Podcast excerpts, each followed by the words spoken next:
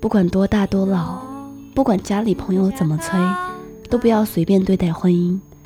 结婚不是打牌，重新洗牌要付出巨大的代价。也不要为了负责而去结婚。要知道，不爱对方却和对方结婚是最不负责任的。有时候，单身反而是一种自信和诚实。真正的幸福不是活成别人那样。而是能够按照自己的意愿去生活。欢迎收听 FM 九二幺八零时光里的旅行者，我是 Evi。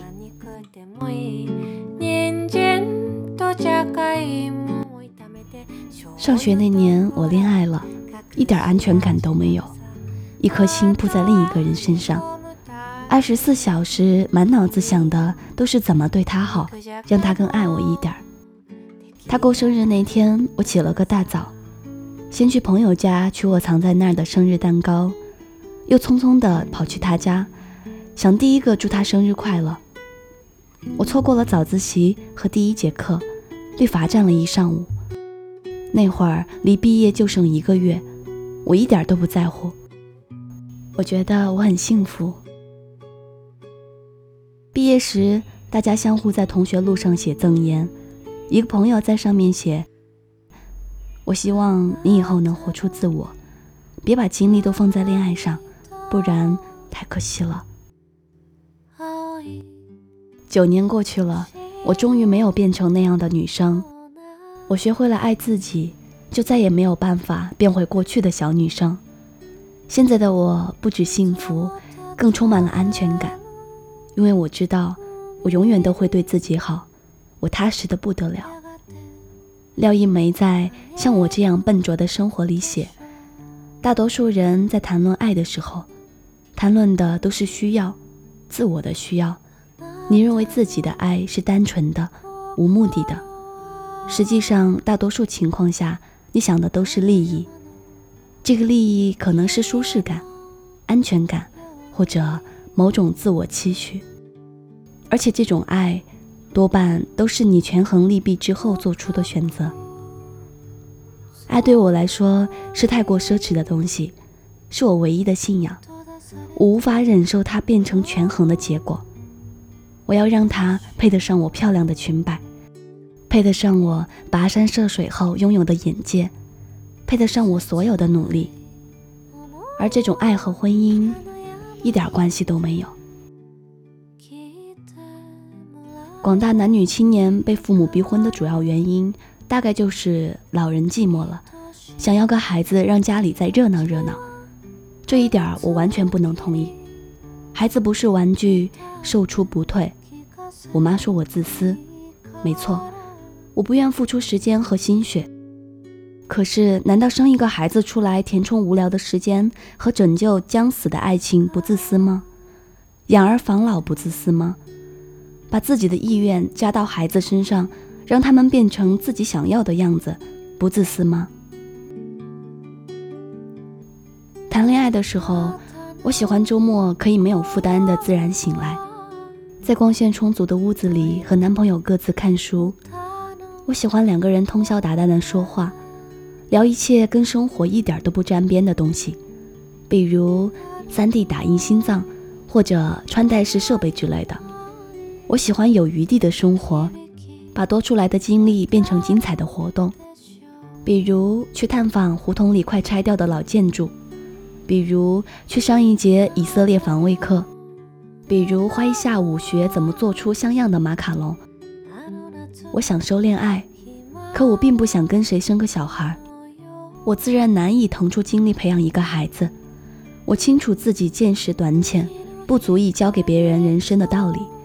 我也担心会变成一个宠溺的母亲，允许孩子在餐馆或者电影院里大声吵闹，到处乱跑。我更担心没有耐心和时间给这个孩子足够的爱。这一切太沉重了，我担当不起。庆幸的是，这是我的个人选择，没人能指手画脚。我的基因不想传递就可以不传递，为此我愿意每天赞扬自由意志。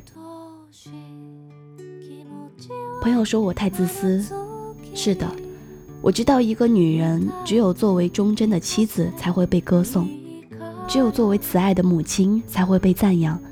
可在我看来，没有什么比用自己的价值观强暴别人更无聊的事了。卢梭在一个孤独的散步者的梦里写：“我从来不认为人的自由在于他想干什么就干什么，恰恰相反，我认为人的自由在于他可以不干他不想干的事。我所追求的。”和想保有的自由，是后一种自由。我活在二字头年龄的后半段，精力无限，努力工作，喜欢的东西自己买，每年攒钱出去旅行，热爱粮食和蔬菜，一颗心还很软，还有一大堆的梦想。我跟男朋友没有准备结婚，也没有打算理顺人生，可是我很快乐。就算没有早晨六点钟的吻，就算房东会半夜打电话骚扰，就算下雨的夜晚我会害怕的睡不着觉，在我看来，这些都是为了自由付出的代价，而我愿意做这个交换，矢志不渝。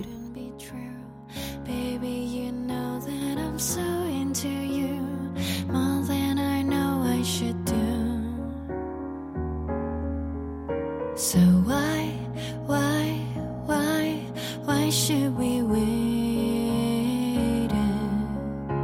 And I, I, I, I should be waiting, waiting for someone.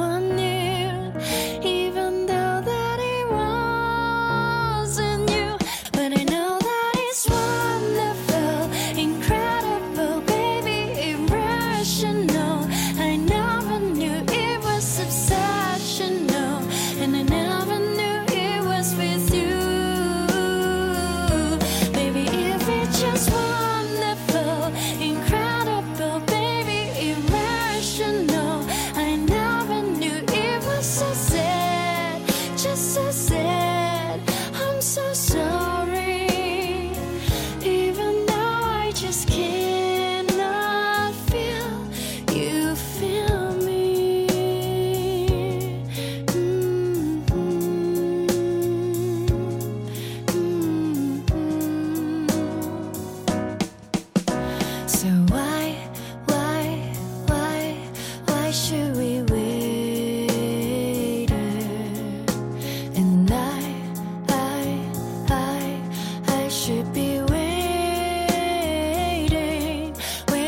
for someone